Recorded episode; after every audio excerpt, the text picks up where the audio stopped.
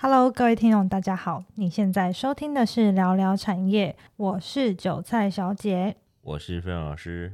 老师，嗯，这一年美国联准会不断的升息再升息，虽然台湾的升息幅度不像美国这么的多，嗯，不过今年央行在三月底又跟着，对啊，已经来到连五季不断的调升呢，快要不行了。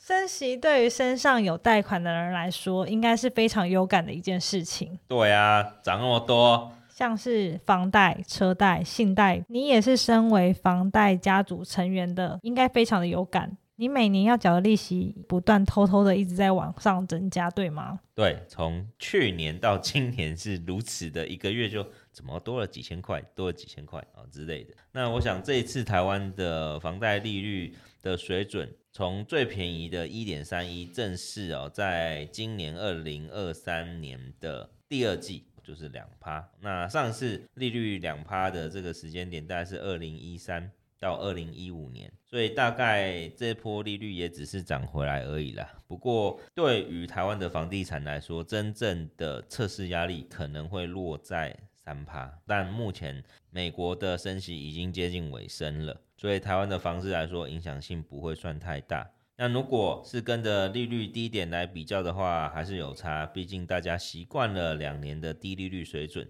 现在的房贷利率增加就要节省，真的是节省、节省再节省哦，永远都要去还那三十二年的房贷啊！你这个房贷是在说蜡笔小新的剧情吗？对呀、啊，哎、欸，妈妈，妈妈，但是。蜡笔小新家的房贷已经在去年还完了。有吗？有啊，电影版的剧情是这样演的、啊。欸、为什么没看到？去年吗？对啊，二零二二年的电影版，你可以去看看。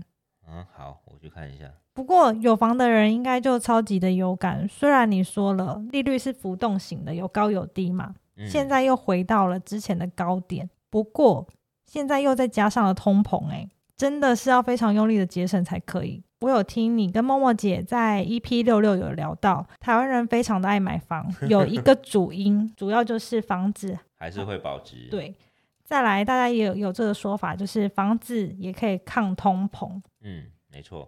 之前呢，在疫情期间，我也很希望房价可以跌一波。那跌一波你要买吗？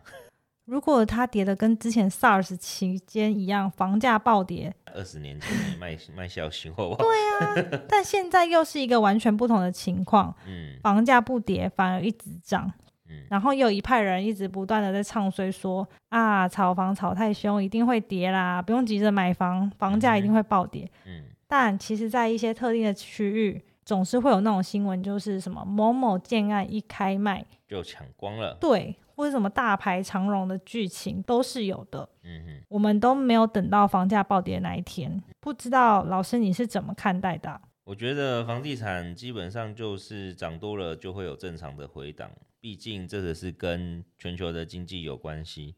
再来，房地产的走向还要跟着通膨以及哦国家的都市计划和人口的移动有关。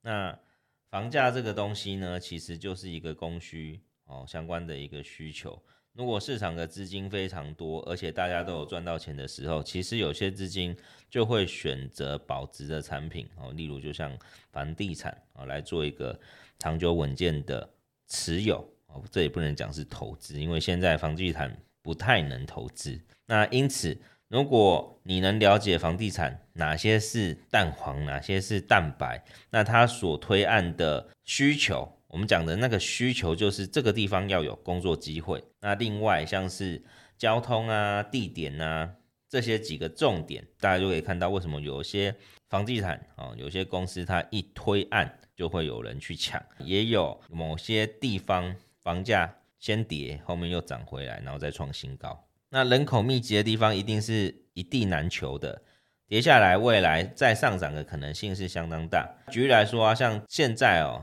政府打房，还有整个经济不景气，嗯，台北市啊的土地基本上是一地难求，所以很多台北市的土地都要等到都更后才会有大案去做一个推出哦，所以你可以看到台北市的案子，大概像现在景气不好，价格也是守稳，也不会跌太多啦，顶多就让一点点小利给你，或者它就是放着不卖，等以后景气好，大家就会看上它的产品这样子。对于比较年轻人来说，哦，他们的一个新的移入人口就会看交通方便的地方，甚至是新北市的哦重要的哦区域哦，像是新庄、三重、林口。哦，这个几乎都是有政策发展以及有工作机会哦的地方，就成了最近年轻人所一路的首选。当然，也有一些年轻人往桃园移动，哦，像桃园有几个从化区，目前推案的状况也是非常的热销。那在青浦更不用说了，过去的青浦什么都没有，嗯，但是在华泰名品城出来啊，周边的政府基础建设。也出来，然后机捷也通车之后，你可以看到青浦过去炒到三字头，跌到一字头，现在又来到四字头。所以其实真的就是看工作机会还有人口，整个都市计划的发展。嗯，哦，所以我觉得房地产这个东西，你要看的就是工作机会在哪里，就会有住房跟租房的需求。那通常你要看建案卖得好。那一定就是要有它的独特性存在哦，例如有些建商哦，它就是有固定的 fans，像华固在台北市到处推案就会有人买，像元利建设、像长鸿、万德等等的哦，都是如此。在现在的市场啊，整个房子的状况虽然大家有说少子化会有所影响，但是我们可以看到，其实有钱人一户即多屋的时代是越来越多。他们可能会想要有一间自住宅在台北、台中、高雄各一间，或者是他们还想要一个度假屋，或者是给老家的爸妈去住电器大楼，然后或是有收租屋等等的。哦，这个其实都是房产的一个机会所在。所以听下来，刚性的需求一直都有，主要的话就是要买地段，或者是。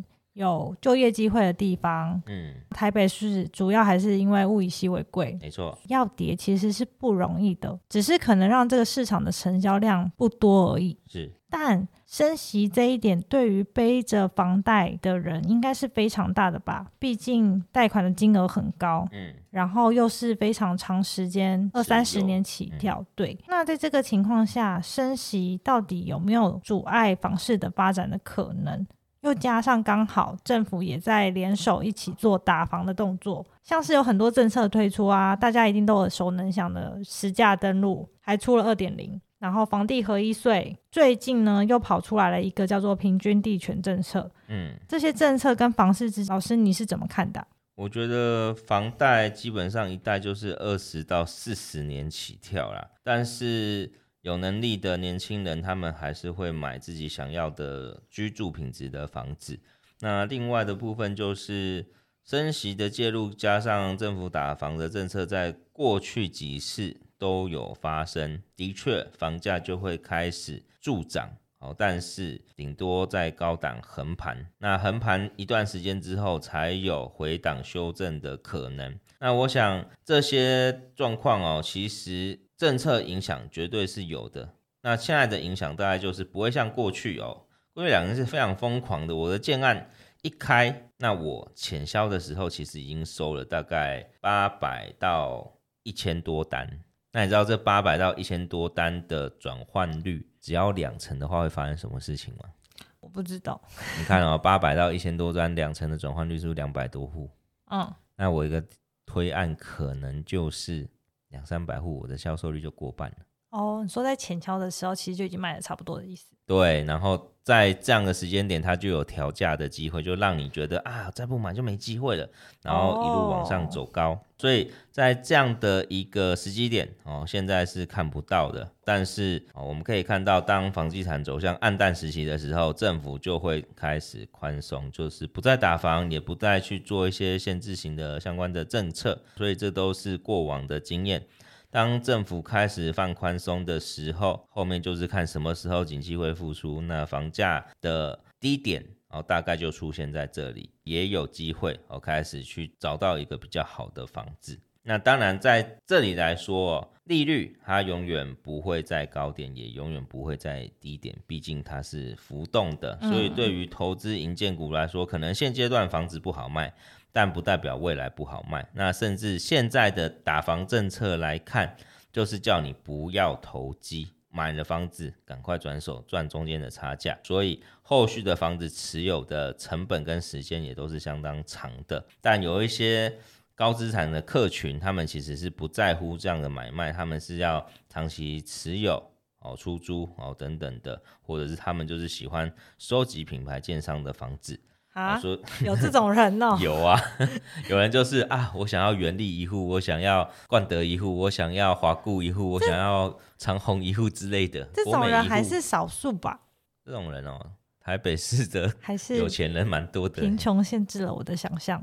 嗯，我觉得当你有能力看到那一个风景的时候，你可能就哇，那个就像可能啊，我也想要有一个爱马仕，我也想要有个 LV，我也想要有一个 GUCCI，我也想要。当你踏入了这个有房阶级之后，你可能就会开始有了一间，想办法生出第二间、第三间之类的哦。是，然后因为有些买房的人，他们不是为了他们，是还有他们的小孩等等的嘛，还有家人之类的。所以，我们来看一下这一次的打房政策的懒人包哦。那首先，这次最重要的大概就是平均地权的条款啊。那平均地权的条款的实施重点，大概就是禁止预售屋、新成屋的一个换约转售。那在这里呢，也包含像是公司法人购屋哦，他要去做一个申报，你买这间是要做员工的宿舍呢？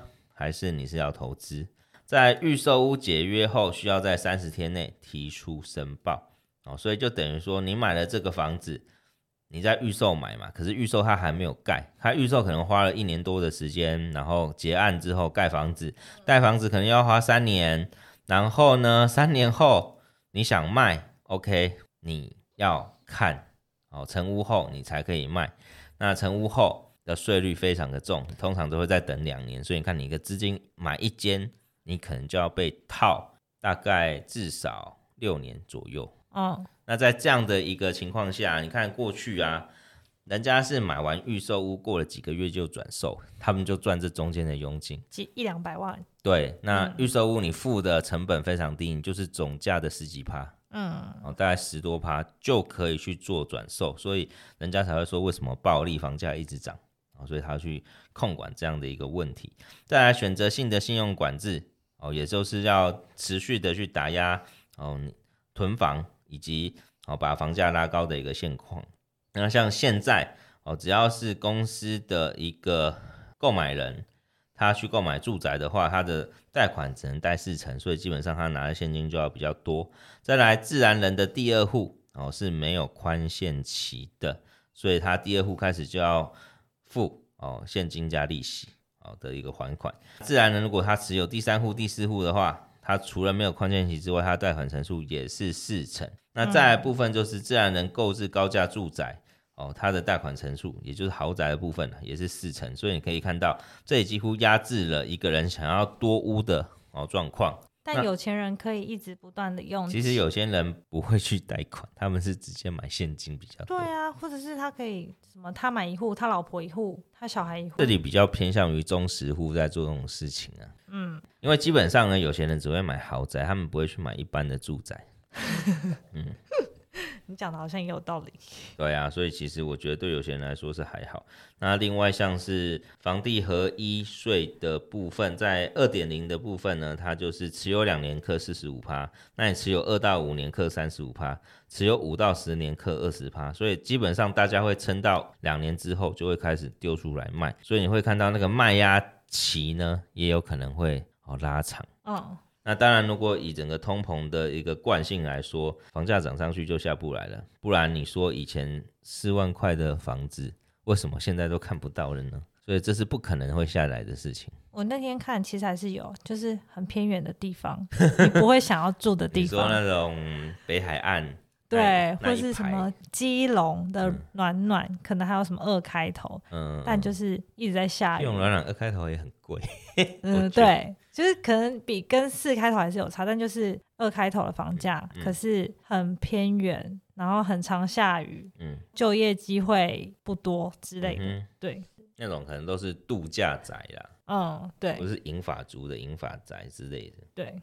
所以听下来，这些政策是针对某些特定的人士。嗯，不过我想，一般的平民百姓对他们来说，买房还是存在着非常大的压力。对，而且这些政策其实也会阻挡他们换的需求，因为有些人真的是要用小换大。可是他第二屋就受到了一定的限制，他就一定要在几年后才能够对，为了不要被扣这么重的税。是，今天这集的聊聊产业，就是想来聊一下跟房产最有直接相关的银建股产业啦。嗯，因为你有银建股小王子的称号嘛。既然我们都买不起房的话，那现在这个时机点，我们能不能够投资银建股？因为在现在这个二零二三的时空背景之下，不断的在升息，还有政府的打房政策之下，银建股该该怎么样来做投资呢？好，那我觉得银建股的投资机会短时间还是会有，最主要的原因就是因为这一波哦。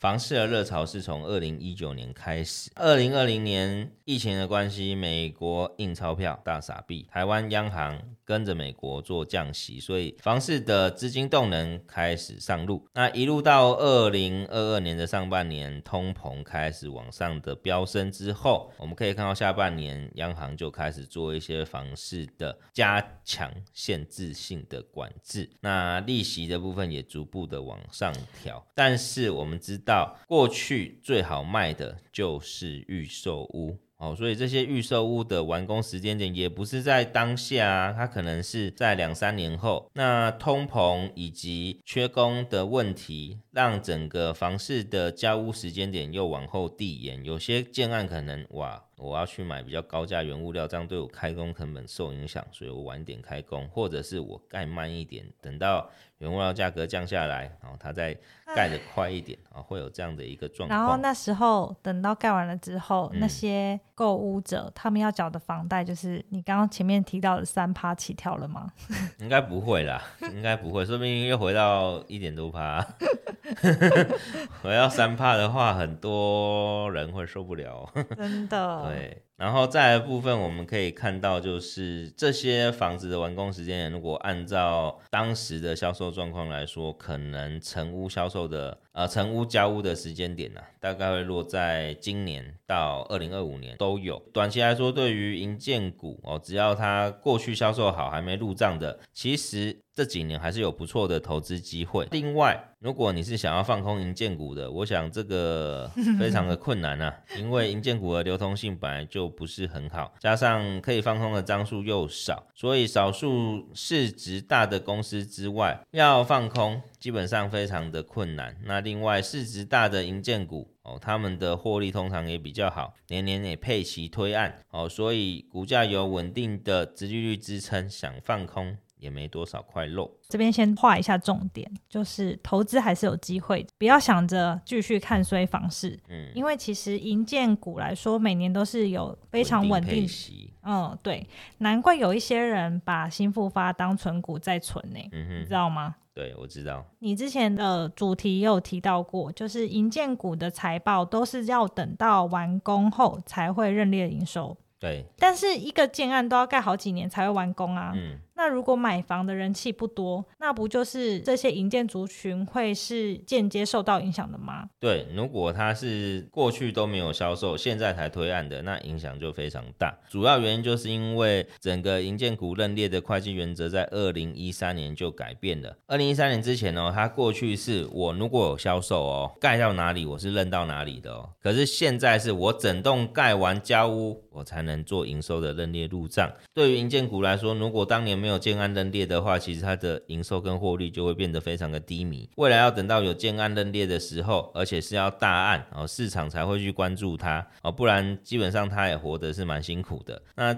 也因为这个样子哦，所以银建股市场给予的一个评价都是比较偏低的，甚至把它当成景气循环股的一个本益比来去做评价。在银建股来说，过往哦，银建股要做好，应该说要做绩优生的哦，大概就是要做一个稳健配息的动作。那稳健配息，年年配息，股本适中，建案获利不错，公司财务健全，以及它是大品牌建商的话，其实就可以保证它的推案的一个状况，然后获利的表现，股价的稳定性。所以基本上长时间是有人会买单的。这样听下来，其实公司应该也都会让自己每年都有建案完成来做入账。其实现在很多的银建股都往这个方向去调整啊，只是调整的步伐要看时机点，因为有些。案子非常的小，那有些银建股又非常的胖，那有一些的银建股，他们因为工期的递延，结果又变成一次性认列，然后都有这样的一个状况。哦，因为其实银建股跟其他的产业来说是比较不一样的，不像是其他产业都是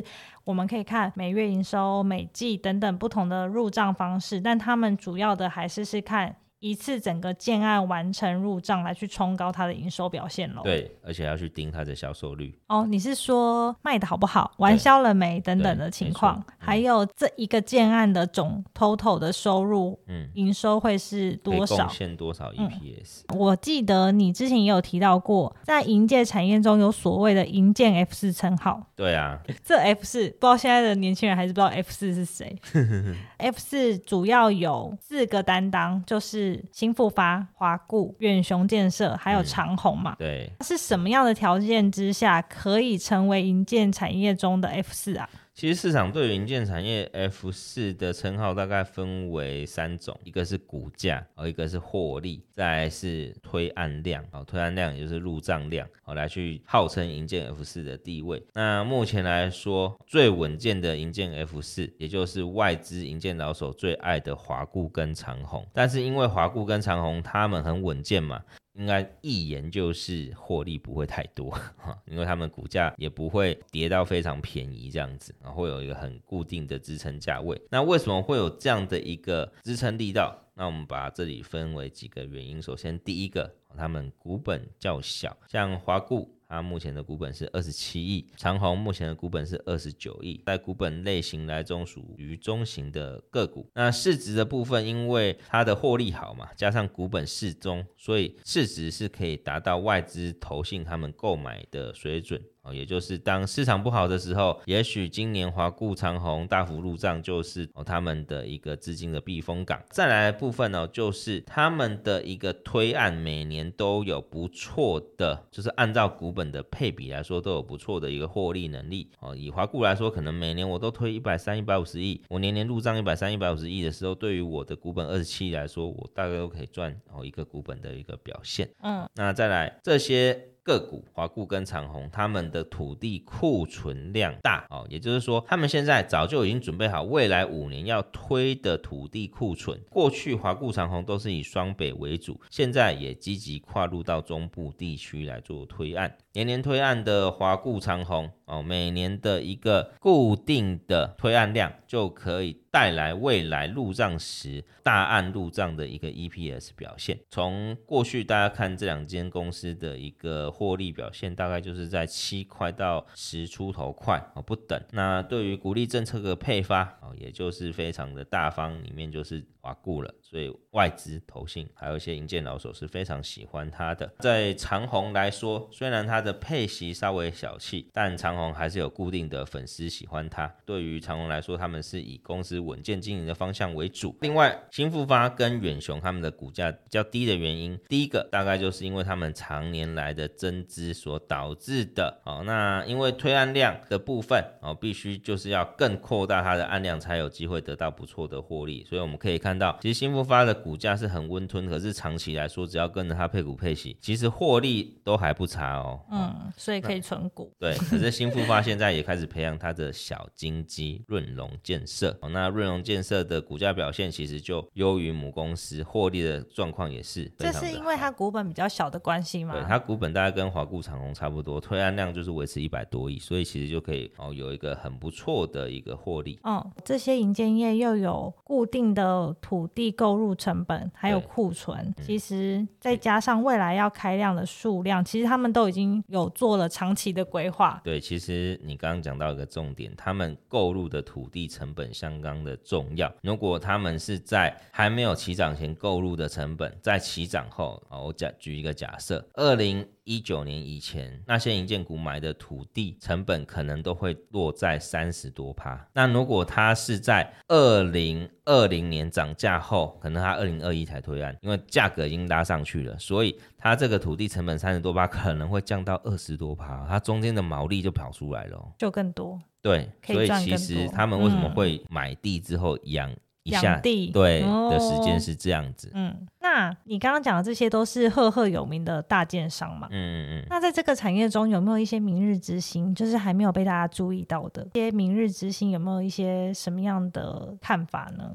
好，那我想现在的银建股哦，一定还是有明日之星的。不过因为打房政策的关心哦，那银建股的部分手上都必须要保留大量的资金，因为现在政策是非常不友善的。你取得土地融资贷款的话，你十八个月就要开工，那你开工之后，你的建筑的融资又被限制，那你只好到市场去做增资募资。再来的部分，你还要看你的销售率好不好。以现在的银建股来说，哦，它大概会分为两种推案方式。第一种就是我边建边售，另外一种就是我盖好，哦，再跟你说，哦，我要开始卖。那当然，这两种里面，韭菜小姐，你想想看，你会买哪一种？边建边售，基本上是看到它有在盖，可是它可能盖一半。就倒了，或者是它盖好了，他告诉你我公司财力没有问题。我应该会选择成屋吧？对，然后成屋的好处是，其实成屋是看得到东西的。哦，对，因为很多人都会说，哦，预售屋看起来很美好，可是等到你，你真正进去的时候，会有一个很大的落差感。啊，我买十三楼怎么长这个样子？对，因为有很多东西是想象都是美好的，但跟现实上是完全两回事。嗯。是，所以其实这并不代表不好，因为以现在来说，其实成屋的销售未来或许会好一些，因为它持有的成本相对较低。这些建商也要够有钱呢？对，没错，因为他们没有先收到钱嘛。所以之前有这些政策的时候，大家才会说哇，以后就是大建商的时代啦，小建商完全就分不到一点肉啊。真的，因为他们没有那么多资金，资金，然后一次赌好几块土地这样子，所以现在的小建商大概就是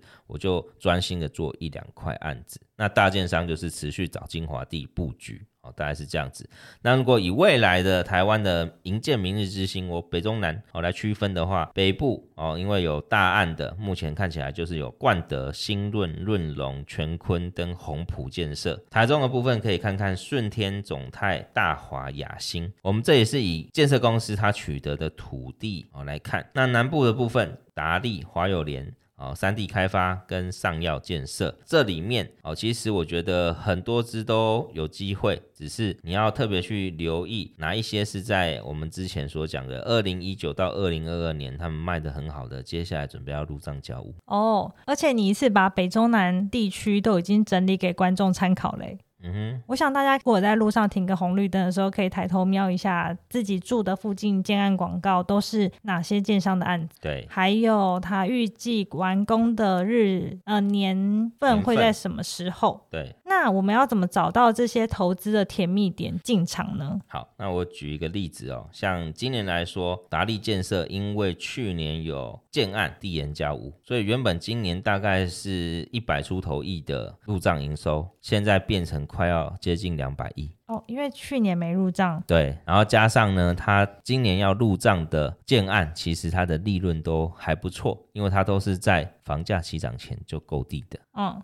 等于来说，如果现在达利的一个建案都已经是销售完毕的状况哦，这个你看法说会上的新闻哦，大家都可以看到，股价现在又三字头。那如果今年全部入账完，它的获利有超过七块钱哦左右的表现之下，你就会发现其实它股价是被低估了。那这个甜蜜点，你就要去抓建案入账前半年的表现哦，因为入账前。嗯市场上对入账前，市场上其实就会去预期它入账后的一个获利，所以你可以在这些银建股里面看到入账好的，在前半年的时候慢慢的对去布局，对，因为后面只要一入账，明年配息配得好，市场上就会给它一些表现的空间哦。这样听下来呢，银建股的投资甜蜜点应该就是要在建案的。入账前半年就要开始关注它，而不是等到它营收都已经开出来了，已经入账，股价都涨上去了，你才进场，这就是非常蠢的投资方式了。对，因为股价涨上去。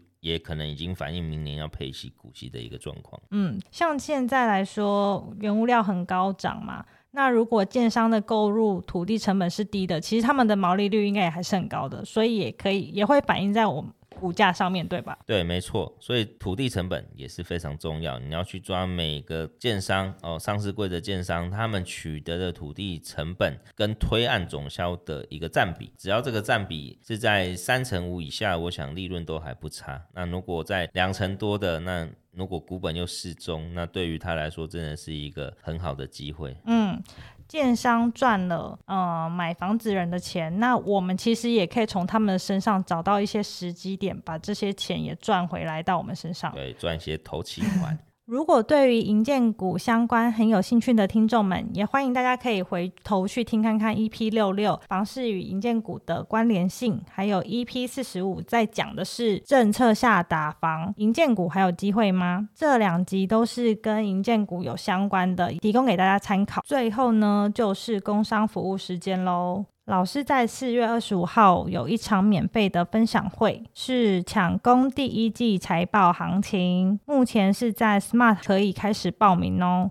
如果有兴趣的听众朋友们，可以到飞龙讲股的粉丝页，我们有更详细的活动报名资讯可以提供给大家参考。今天的聊聊产业就到这边喽，那我们就下次见喽，拜拜。拜拜。